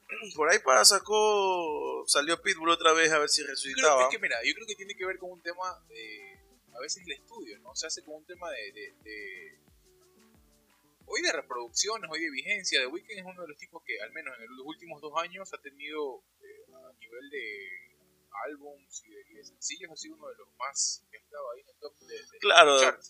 Eh, su canción esta que se me olvidó el nombre, Blended Lights. Blind Lights. Eh, eh, sí, pero no me puedes negar que, por ejemplo, No, claro. si hubiera sido un Bad Bunny, Sí, Creo que el claro, show es hubiera es pegado un Es que poco por eso te digo, por eso te- tiene que ver con. Voy a hablar de, de un, O artista, Yankee, artista ¿no? latino que esté en boga. Bueno, siempre hay alguien que esté en boga. Eh, pero Bad Bunny es el otro, ¿no? Y Sí, claro, o sea, por- que sí y por donde poco de es, es. Tampa, o sea, es, es la Florida. O sea, hubiera sido mucho mejor, eh, Hugo. eh, creo Ahora, que eso habría llamado mucho si más la atención. Showman, tampoco es un show. Eh, creo que tiene, sí, tiene. tiene- No sé si no eres un showman, no hay pero. mucho showman, la verdad, hoy. O sea, salvo. Porque el bueno, mira, lo que también lo que estaba criticando es que este eh, The Weeknd eh, dijo que, o sea, dice, dice que pagó 7 millones de dólares de su bolsillo para, que, para que el show salga como él quería. Pero es que sí, eh, todos los recursos, bonito se vio todo, Sí, pero él no es un artista que, que ofrece un show. Por ejemplo, Black Eyed Peas es- un grupo showman. Claro. Eh, Jennifer López, Shakira, como fue el año pasado, eh, son, eh, son showmans. Bruno Mars fueron showmans. No, lo que hizo Eh, Maroon 5 también fue espectacular. ¿no? Me gustó mucho Maroon 5, pero bueno, hablo de, de- que esta era la oportunidad para darle a, a- a un artista, para que lleven todo el, el peso, se recaiga sobre un artista latino. Donde se estaba ya, porque es diferente, si me hubieras dicho, ¿sabes qué? La final se dio en, en Seattle, Washington, iba a ser allá. Eh, eh, no hay público, como quien dice que, eh, o sea, no hay público latino allá. O sea, sí hay, pero no hay tantas como hay en la Florida. Eh, y ahí el contexto hubiera sido otro. Pero The Weeknd no. La verdad es que fue muy flojo. A mí me gustó la apuesta, me gustó la apuesta a nivel de luces y todo el concepto este que obviamente no es de él, sino sacado de la película esta de Martin Scorsese de Casino. Él hace de. Sam Ace ahí. Eh, que le ha ido bien, ¿no? le ha ido bien porque, bueno, aparte tiene, por ejemplo, a nivel voz, tiene una muy buena voz. El tipo eh, no es muy. No es muy. eh, Bueno, más arriba. ¿no? ahí está, ahí está. ok. No, te decía que no era muy. Eh, como tú dices, no, no quizás con el tema del baile y todas las cosas. Aparte también que ya desde, desde la pandemia, desde que no iba a tener a la gente dentro del campo de juego, porque los otros Super Bowl, Claro, los otros eh, shows Shows. de medio tiempo, eh, la gente está dentro del campo de juego. Eh, eso creo que también mermó un poco el espectáculo. claro. y- Bueno, recordemos que, a ver, el, el estadio tiene capacidad para 75 mil personas, fueron 22 mil. Sí, es verdad. Fue el 30% Y del, había- del aforo. Ah, hubo un eh, compromiso, eh, no sé si era firmado o no, pero las, todas las personas que estaban dentro del estadio, eh, con sus excepciones de directivos y jugadores y cuerpo técnico, tenían que tener obligadamente la mascarilla en todo momento. Caso de que si encontraban o veían a alguien y que pasó durante el Super Bowl, gente que se quitaba la mascarilla, que se la bajaba, te daban una advertencia una tarjeta amarilla, te decían. Es decir, no te la quites. En la siguiente ocasión te sacan una tarjeta roja y tenías que salir del, del estadio. Tenía que, te iban a sacar del estadio. Unos datos interesantes también que dejó este Super Bowl. Eh, llevaron a 7.500 personas involucradas directamente con el tema de... Quienes estuvieron apoyando en eh, primera línea sí, eh, personas de primera línea, personas que trabajaban en el tema de la salud. En el tema de la salud, estuvieron ahí, incluso la, eh, una de ellas. Todos vacunados, ¿ah? Sí, eh, una de ellas, una mujer fue la encargada, una de estas personas que mencionaste, Hugo, fue la encargada de dar el, el lanzamiento de la moneda para ver quién arrancaba el, quién recibía y quién tiraba el balón, ¿no? Sí, eh, bueno, lo, de, lo, de, Brady que es, histórico y también, un poco para hacer historia, por primera vez una jueza, eh, hablamos de un, de un, árbitro, en este caso de, género femenino, en un Super Bowl. Sarah Thomas, Ajá, sí, es verdad. bueno, es la primera vez que está en un Super Bowl, pero ya había otras juezas eh, de la NFL también. Claro, en un Super Bowl, digo, como evento como tal, como gran final. así que, por algunos datos que eh, tuvo, ya pasando a la segunda parte, eh, fue muy mermado también el juego de los Kansas Chiefs por el, número de, no se le dice faltas allá, sino de... Sí, bueno, serían como faltas que hacía el, equipo, ¿no? Eh, cada vez que querían sacar o salir jugando, como es en el fútbol americano, por ahí cometían una falta técnica y realmente que eso mermaba bastante las aspiraciones de Casa Chief en el segundo tiempo de marcar una diferencia que no lo pudo hacer. Y cada vez Tom Brady y se, lucía más, se lució, fue, realmente fue, eh, fue para esta final el tipo se lució muchísimo y no sé si se, seguirá otro año más. Eh, él ha formado año tras año desde que llegó a los Bucaneros con la intención de retirarse. No hay mejor eh, lugar para jubilarse que creo que la Florida. Y creo que él lo está tomando así. Nacional, Obviamente no, no le pagan lo mismo que le pagan los Patriots. Eh, los Patriots es otro equipo muy grande de la NFL, con mucho más eh, capital, ¿no? Claro. Pero es suficiente para él. Ya lo ha ganado todo y lo sigue ganando. creo que a nivel económico ya está 43 años tiene el tipo, eh, ya se le ven por ahí las canas, pero está en, una, en un momento muy álgido de su carrera y, la verdad es que, que, yo quisiera ser Tom Brady, eh, Estaba ahí toda su familia. Cuando llegas al aeropuerto acá en Los Ángeles, ves el primer nombre que ves. No, pues es Tom Bradley. Tom Bradley, que fue Tom Bradley fue un alcalde de Los Ángeles muy querido. No, yo vi yo vi algo de Brady aquí en el aeropuerto. No de Bradley. Yo sé quién es Bradley, pero no, yo vi yo vi algo en el aeropuerto de Sí, al aeropuerto internacional de Los Ángeles es Tom Bradley. No, no, sí, sí, no, el nombre no, pero vi algo, vi no, no sé si fue un un letrero o era como que un mural, algo así. Yo vi dentro del aeropuerto cuando yo Ah, ya, bueno, eso no, no, no, ese dato no me lo sabía. Pero eh, Sí, esto fue lo que pasó en el, en el, en el partido. La, realmente fue lo, al menos lo que yo esperaba. Todo el mundo esperaba que Mahomes saque la cara, pero eh, en sí tenía mucho más eh, recorrido el equipo de, de los Kansas Chiefs. Eh, había muchos más jugadores que había estado ya en un Super Bowl. Realmente de la plantilla de, de los Bucaneros, apenas creo que eran tres o cuatro que habían ya tenido una experiencia en Super Bowl y el resto eran, no eran novatos, pero nunca habían llegado a un Super Bowl. Así que sí, esto fue lo que aconteció en el partido del Super Bowl, el evento más esperado, más que todo aquí en los Estados Unidos. Sí, terrible, eh, tremendo. ¿Sabes que dicen que el, que el 6% de los, de los estadounidenses el día siguiente del Super Bowl se reporta enfermo del trabajo, no van a trabajar? No, pero esta vez cayó un fin de semana. Por lo general el Super Bowl no cae los fines de semana, cae a veces Bueno, de pero, semana. Claro, de, de domingo a lunes. No, a veces cae en... eh, No, no, te hablo de ahora. Ah, ahora sí. Eh, no, a veces muchas empresas cuando caen entre semana el Super Bowl, eh, muchas empresas no van o trabajan hasta cierta hora y de ahí se van porque la gente es muy tradicional acá a ver Ah, el Super es Bowl. un- bueno, el evento más... más Y es la primera vez que te confieso yo que veo un Super Bowl de principio a fin. sé, No, nunca había visto antes un Super Bowl. En siempre en- veo...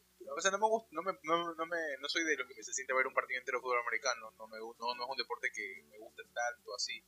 Siempre veía los espectáculos, eso sí, siempre. Y tengo en la, en la mente grandes espectáculos. ¿no? Eh, Obviamente, unos que vi en vivo y otros que los pude ver después con el paso del tiempo.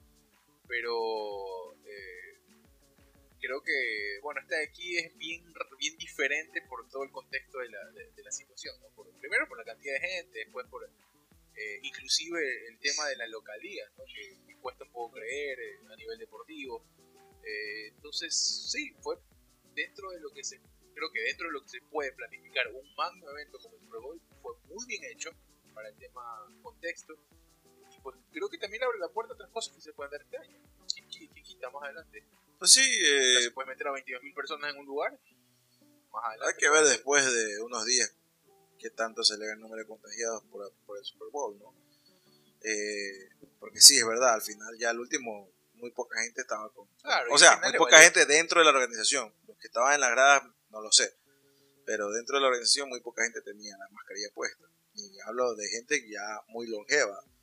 Así que mis amigos, mis queridos veteranos que estaban ahí, pues hacerse una prueba y, y quien pueda también, porque uno no sabe que...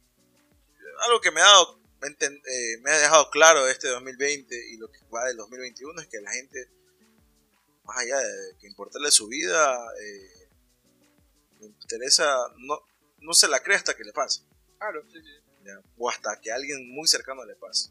Y creo que ese son ese tipo de personas que veía en la celebración, directivos me imagino que eran o dueños de- del, del equipo de los bucaneros sin mascarilla, eran unos viejitos ahí, y decían, brother, ojalá no te mueras, viejo, porque ahorita sí estamos hablando de una situación bien, Sí, bien- bueno, para- bien crónica, Digo, ¿no? que hayan dejado entrar tanta gente, pero bueno, ahí está. Eh, como te digo, no, no, pasamos muy por, muy por, eh, pasamos por encima del tema de lo de Miley Cyrus. Estuvo, estuvo chévere la idea, que era como una especie de... Sí, bueno, Miley Cyrus también. No, no, no es de mis listas favoritas, hablo de la apuesta más que todo. Y bueno, y ver a Billy Idol ahí ya tiene más intervenciones que Claro, el o sea, el Banco Central. Bastante, bastantes operaciones, ¿no? Y eso lo ve. sí, ya, se ha, ya hermano, se ya tienes que, retocado- Se ha retocado ya olvídate de ser el show, ¿no? No, pero, no, no, pero el tipo es... Canta nomás, canta, saca otro disco, la gente te va a apoyar, sí, pero... sí, eh, queda, ¿no? queda, queda también ahí un poco a la vista el paso de los años, el paso del tiempo. Yo, no- yo Mucho. no, me lo, yo no me lo esperaba. Yo había escuchado algo de, de, de Miley Cyrus ahí que, que iba a salir, pero no sabía que iba a estar. Claro, se rumoraba también que iba a salir eh, dentro del medio tiempo Daft Punk o Ariana Grande. eh, No fue así. También es difícil, el contexto de la, de la pandemia no ayuda a este tipo de, cosas. Y, También tiene que ver con un tema de art- celo artístico también, creo yo. Porque como que yo, yo si voy a un Super Bowl a cantar, pues yo canto solo. Yo, yo soy el que me la tengo que llevar, ¿no? No, no invitar a nadie más. No sé, yo pienso así, al menos para un artista que es que está haciendo lo que, lo que busca de Weekend, que ya irse más arriba. No es como el caso de otros no creo que esto lo catapulte mucho, déjame decirte. A no, mí no, yo siento que no lo. No, no, no después de, pero antes de lo piensa así. O sea, antes de es como que es mi momento. es mi No sé, porque como te digo, vas a ver que va a ser el día de mañana, uf, le van a caer críticas. Jennifer López, Jennifer López dice se- será Jennifer López toda la vida y Shakira ya está. Claro, pero siempre está de que dentro está la tradición de este, de este entretiempo, de este show de entretiempo, que si lo haces mal te va a llover una... Claro, sí, sí, sí. O sea, te van a llover las críticas. Para mí, no, pero para mí no lo hizo mal, para mí yo creo que es simplemente... para el mí de- él no era el artista indicado pero, para pero- hacer pero no se desenvolvió mal, no es que tuviste que hubo alguna... No desafinó, no hizo nada mal. Porque habían artistas, por ejemplo, fue Bruno Mars, el- eh, los mismos de Coldplay, que son tienen mucha más trayectoria que, que The Weeknd y se han apoyado mutuamente en este tipo de eventos. Claro. Pensando, obviamente, en la buena crítica y pensando que el evento salga como un show que nadie, que no te lo esperes, ¿me entiendes? Eh, o sea, un show que quede para la historia. Pero la, pero la verdad es que no, o sea, este tipo canta muy bien, me gusta eh, su performance, pero la verdad es que siento, como te dije, siento que no es un showman y este tipo de eventos sí es para alguien que, que pueda cargar con el peso de un evento como tal, como de esta, de esta índole, ¿no? Bueno. Pero bueno, ahí está. Los Bucaneros después del Super Bowl 37 eh, esperaban muchos años eh, al Super Bowl 55 para poder quedar nuevamente campeones. Y ahí tendrán un segundo anillo eh, los dueños de los bucaneros. y su séptimo anillo. tiene más anillos que todos los bucaneros. Claro, pero ya la historia. ¿Será que Tom Brady pensará y dirá, ¿saben qué? Quisiera tener un anillo en cada mano, de cada dedo de mi mano y me voy a arriesgar hasta conseguirlo? ¿Quién sabe? Podría ser. Hoy se lo vi muy bien, lució muy bien el tipo. Así que creo que si el día de mañana se jugaría, jugaría otro Super Bowl, el tipo no desentonaría para nada. Pero bien, bien por los bucaneros de Tampa, bien que imagino que a estas horas de la noche estarán celebrando y, bien por ellos. Sí, sí. Y Tampa es una ciudad muy bonita, muy parecida a Guayaquil. Algún día Hugo te llevaré. Está bien, está bien, habrá que hacer ese viaje entonces para, para Tampa. Bien. Eh, nos estamos pasando el tiempo, ¿ah? pero... Pero para terminar, porque tampoco la que vamos... Tampoco vamos a El siguiente tema no es que es muy, muy extenso. Sí, sí. Eh, ¿Te lo terminaste de ver, Sí, sí, me... Eh, hablamos de... Hasta antes de que me la termine de ver, te estaba hablando del, de, la película y vamos a tocar el tema de... Hablando un poco de, de cine. Eh, estamos... Nos habíamos puesto de acuerdo con el señor Laverde en ver esta película que se estrenó este mes de febrero en la plataforma de HBO Max y también al mismo tiempo simultáneamente en las salas de cine, no sé si a nivel de todo el país o a nivel mundial, pero se estrenó también en cines, que es The Little Things. Eh, en español no sé si llegará como Pequeños Secretos. Eh, en España no quiero saber ni cómo llegará el título, pero eh, lo atractivo era que en los trailers, pues que iba a participar tres ganadores del Oscar desde Washington, eh, Rami Malek y el señor Jared Leto. Eh, ¿Qué te puedo decir? Fue dirigida por John Lee Hancock, una película que obviamente me, puse a leer de quién era este John Lee Hancock, que no lo había, eh, no lo tenía en el mapa yo. sí, tenía un par de películas interesantes ahí. Eh, sí, The Founder, que. Bueno, él, las, él escribe las películas, no las dirige. Claro. Eh, eh, salvando al señor a Mr. Banks, Saving, saving Mr. Banks, que es la historia se llama de. El novato de Rookie también, que, escribió él. También es ahí, exactamente. Y de ahí esta película, él la escribió hace 28 años. El que esta película la quiso estrenar en el 93. se la se la propuso al señor Steven Spielberg para que la dirigiera, leyó el guion el señor Steven Spielberg y la verdad es que no aceptó. Le dijo, no es una película de, mi estilo, la veo muy oscura, no, no, no le interesó. La verdad es que no la veía tampoco dirigiendo el señor Steven Spielberg. Un, un thriller psicológico, que es lo que pretende hacer el señor Johnny Hancock con esta película. Eh, está pintada en los 90, sí. principios de los 90. Y se desarrolla aquí en Los Ángeles. Y se desarrolla aquí en Los Ángeles, sí. ¿Sabes qué? Eh, cerca la última escena, eh, en el mes de noviembre, vi que estuvieron un par de semanas grabando algo ahí, algo ahí eh, porque pasaba por ahí. no sabía que era eso ahí. o sea, no sé si fue eso de ahí. Puede ser, ¿no? Pero era ahí justamente, en Placerita Canyon, en esa calle. Eh, yo creo que a ver si esa parte. Puede ser, eh, faltó algo en el metraje ahí, fueron a grabar algunas cosas. Para mí es muy, muy cercano, para, para ir a una producción grande de cine como que grabar. Bueno, aquí se han dado mucho, donde vivimos que alrededor, los alrededores, incluso aquí hay un estudio de cine, hay unos, eh, hay como dos estudios de cine grandes en la ciudad de Santa Clarita, en, en Valencia, en el barrio de Valencia. incluso aquí cerca murió el tuvo el accidente este Paul Walker. eh, y bueno, no es una ciudad donde no se hacen producciones, ¿no? Sí, claro. Estamos cerca de Burbank, ahí están los estudios de Warner Bros. eh, así que, y es una película de Warner Bros. esta de Little Things. Pero bueno, en- entrándonos un poco más en el tema, ah, también se la propuso, el- el- este guionista se la propuso al señor Clint Eastwood, eh, nunca quedaron en nada. Y la verdad es que la película eh, la vimos por, por estos tres actores. Sí, yo, yo creo que termina siendo el, el gran eh, el gran peso que se lleva, porque para mí es un guion bastante, bastante débil, bastante débil. Inclusive dejan un final como medio abierto, si se quiere.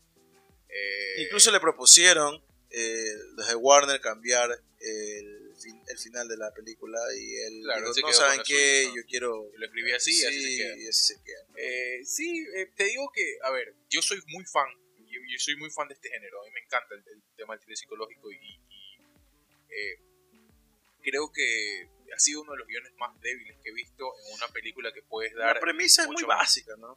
Eh, son no, dos no policías interpretados por Denzel Washington y Rami Malek. Eh, dos policías que están tras la pista de un de un asesino de, mujeres. A ver. Ahí, ya.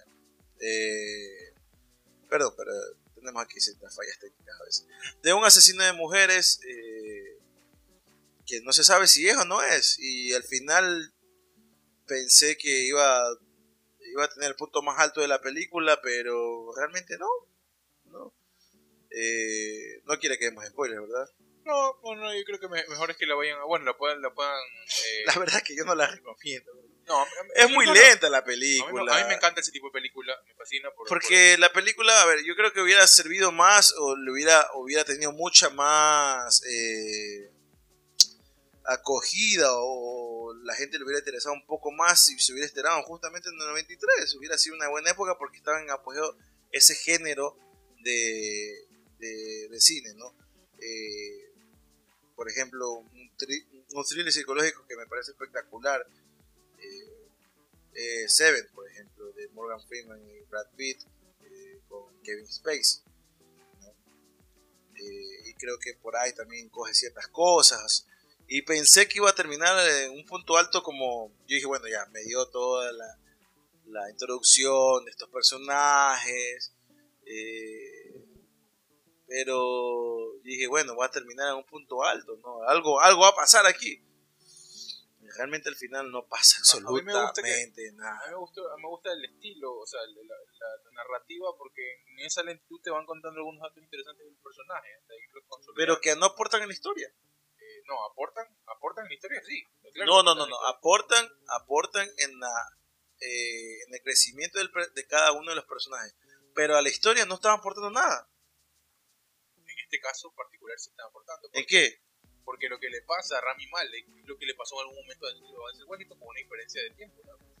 Sí, pero no aportan a la historia que están eh, que se está contando, pues. Que es el caso de, de- de- de las mujeres asesinadas por alguien no se sabe quién es. No, no, a ver, esa, esa es la historia, sí, se supone que es la historia central. Sí, hablo de la premisa de la película. Claro, es la, es la historia central, claro. Pero, no importa, a, a eso no el- aporta absolutamente Claro, en nada. ese, en ese camino te vas encontrando con que te vas encontrando como que con que esa historia central tiene algunos cambios producto de lo que le pasa a los personajes. Esa historia se ve trastocada por lo que hizo uno de los personajes al- al- en el desarrollo de, de- de la película y después lo que termina siendo el otro. Claro que, que- que infiere, infiere directamente, infiere directamente. Hay una inferencia directa de, lo, que ellos, de lo que ellos van haciendo eh, y lo, bueno, lo que hicieron antes en su vida y cómo se va desarrollando después dentro de la, de la ahora a nivel actuación yo creo que no nos queda viendo ni Jared Leto ni, Para mí, Rami Malek era- fue muy mal Leto para mí es un actor fuera de serie la verdad es que este tipo de, de personajes le van muy bien tipo de personajes todos así Sí, es verdad. perturbados menos, menos Fue creo que el punto más alto en las actuaciones, Sí. porque desde Washington ya estamos acostumbrados a ver en ese tipo de papeles, así que sí Denzel Washington no. hizo de Denzel Washington la verdad es que sí, prácticamente si no no ha tenido siempre de estos tipos de papeles de policía, detective, bueno, malo, Sí. pero está ahí. Entonces, como que no le queda mal el papel ahí, ya estamos acostumbrados a verlo. Rami Malek si usted se vio Mr. Robot, hace el mismo personaje, simplemente con, la diferencia, con la diferencia de que eh, de que es ahora un detective, un detective que es una superestrella dentro de la policía de Los Ángeles y ya. Hay unas cosas que me gustaron que dieron contexto a la película, por ejemplo, que influencia directa lo que fue esa cultura, bueno, no, no era una cultura, sino bueno, hoy para la cultura popular hablando, sino que fue esa década del 85 hasta principio y mediados de los 90, en donde aquí se generó este tema del, o ya el término asesino serial. Hay, hay una escena, para darles contexto, en donde esta, bueno, el detective, ¿no? que es el Washington, se, se mete a la casa del presunto asesino Claro. y encuentra libros del Helter Skelter, por ejemplo, que era, que era del, del clan de Manson, que tenía, que tenía influencia. Bueno, entonces te daba, por ahí te lleva por un camino muy interesante, pero bueno, después ustedes ya la verán. Y... Pero no queda absoluta. no, no, no, nada. eh, sí, te, te deja un poco en el aire y si les gustan los thrillers psicológicos... Porque que- final no es abierto, eh. para mí sí queda abierto. ¿Cuál es el que queda abierto? Te lo puedo decir aquí, pero que, que la gente está que la gente está escuchando. Pero en qué sentido que para mí el final no queda abierto, la historia terminó ahí, o sea, un final abierto es esto decir, bueno, puedo pensar de que en un momento va a pasar esto de aquí o Claro que queda abierto porque tú no sabes qué pasó con las víctimas. Claro que queda abierto. Por supuesto que queda abierto. o sea, el caso sí, el- pero el final como tal no queda abierto. la pues. historia central, la, la que, la historia- la que tú me estás diciendo que es la historia central, queda totalmente abierta porque no sabes. O sea, sí, en el caso hablamos del, o sea, si me- tú me dices del caso que están Lo- llevando el ahí, hecho particular con el que termina la historia queda totalmente cerrado. Te hablo del caso que queda. que- que- que- el caso queda, el caso obviamente queda abierto, o sea, el caso de esa época y lo que había pasado antes con el personaje de Washington también queda. Porque hay más víctimas en, de por medio. Sí, pero hablo como la hablo de la premisa de la película. No, ya no hay más, o sea, ahí ya no hay más que contar. O sea, tampoco infieren una segunda parte. No, no, Espero claro, que no, no, se atrevan a hacer una segunda parte, creo, pero o sea, ya ahí ya no porque yo, o sea, si tú me hubieras dicho, hubieran tenido que si hubieran tenido ellos otros eh, eh, ¿cómo se llama? Eh, otros sospechosos, ¿no? Yo te digo, bueno, sí, el caso ahí quedó, o sea, la película al final queda muy abierto porque te ponías a pensar, puede, puede ser el de aquí, puede ser el de acá, puede ser el de allá, puede ser Jared Leto, que todo apuntaba que era él, eh, pero al final no termina siendo, no hay ese- esos personajes, había por ahí uno al principio y después ya no sale, eh, y el del personaje Jared Leto tampoco termina siendo muy... La actuación de él es buena, pero en sí Claro, el fin que tiene ese personaje el no, fin no no, no, no ayuda nada a la trama, más que para hacer un déjà vu de, y una comparación de, de la historia de, de un policía con otro. Eh, pero de ahí la verdad es que la premisa es muy, muy fácil y el desarrollo de la premisa no, no avanza mucho. Primero que tampoco no avanza mucho en el tiempo, creo que la película se desarrolla como eh, qué sé yo, creo que un mes, creo que es todo el desarrollo de la Ajá. hora de película. Y para un caso policial tan grande que se estaba llevando, con muchas incógnitas, con ningún sospechoso, eh, transcurre muy poco tiempo y no avanza nada. Entonces, por eso te digo, no, el final es, no es abierto, no tienes más para dónde coger porque el único que, que pensaban que era no se sabía no se terminó sabiendo si era o no era Eh, y ya y cada quien cogió por su lado no, no pienso igual, pero, pero bueno, este, eh, la verdad es que bueno, no, no, no entra ni siquiera en el, ni en el top 10 de, de los, de los, no de los mejores muy psicológicos, lejos. está bien lejos. Eh, pero bueno, yo creo que a la gente que le gusta este género sí sería bueno que se den una vuelta, más que todo, porque en, la, en, la, el último tiempo, pero bueno tiene muy poco tiempo ya porque va a estar solamente en la plataforma hasta el 28 de febrero claro, Eh, estamos, estamos ahí en el cine le, le quedará bueno en Latinoamérica lo renté se, en la pueden, se la pueden bajar. Sí, claro. porque la verdad es que no les recomiendo irse al cine a ver esa película. Ahí por ahí alguien que tenga sueño se va a quedar dormido. Eh, así que bájenla, piratenla, aprovechen que la piratería no es ilegal del todo en Latinoamérica y un día que no tengan mucho que hacer, pues póngansela a ver. Sí, sí, sí. Porque, Hay, hay buenas actuaciones ahí que rescatar y... sí, como les dije, el punto más alto para mí la de Jared Leto. Sí, Denzel Washington ya es muy... eh, ya sabemos que es Denzel Washington.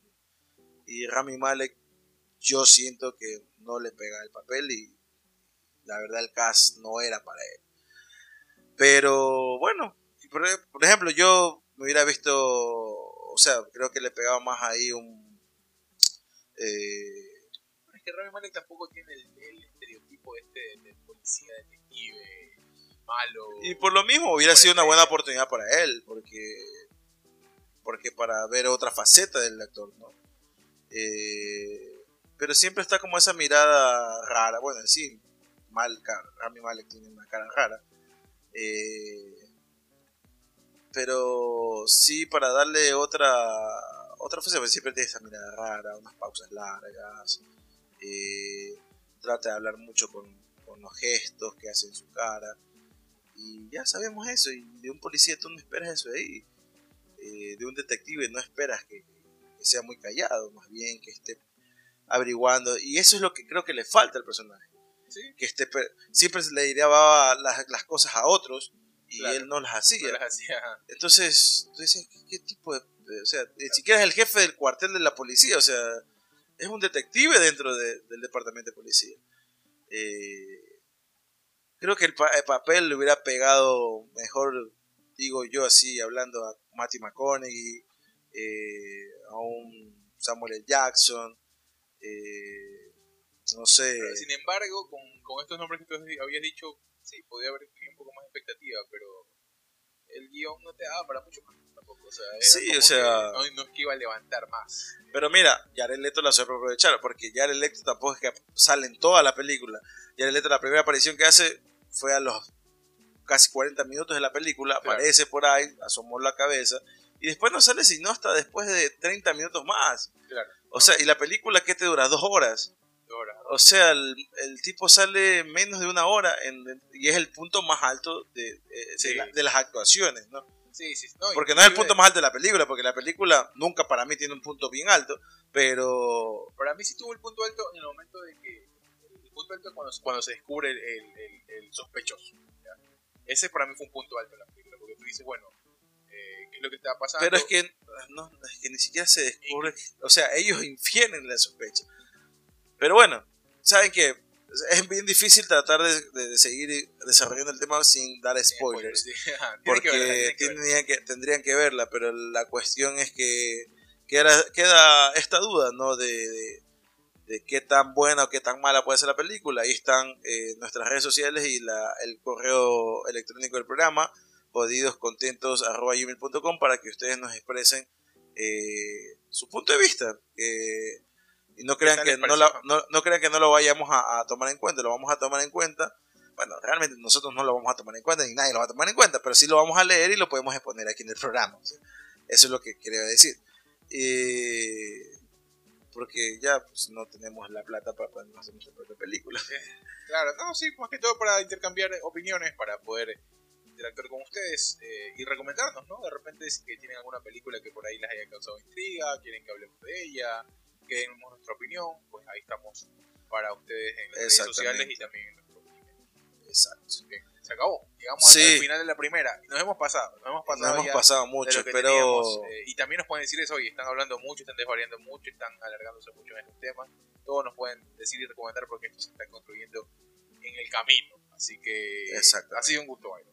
ha sido un gusto, Hugo. Eh, bueno, ahí no, no, no se olviden de escribirnos, tomarse un tiempo para eh, putearnos, aunque sea.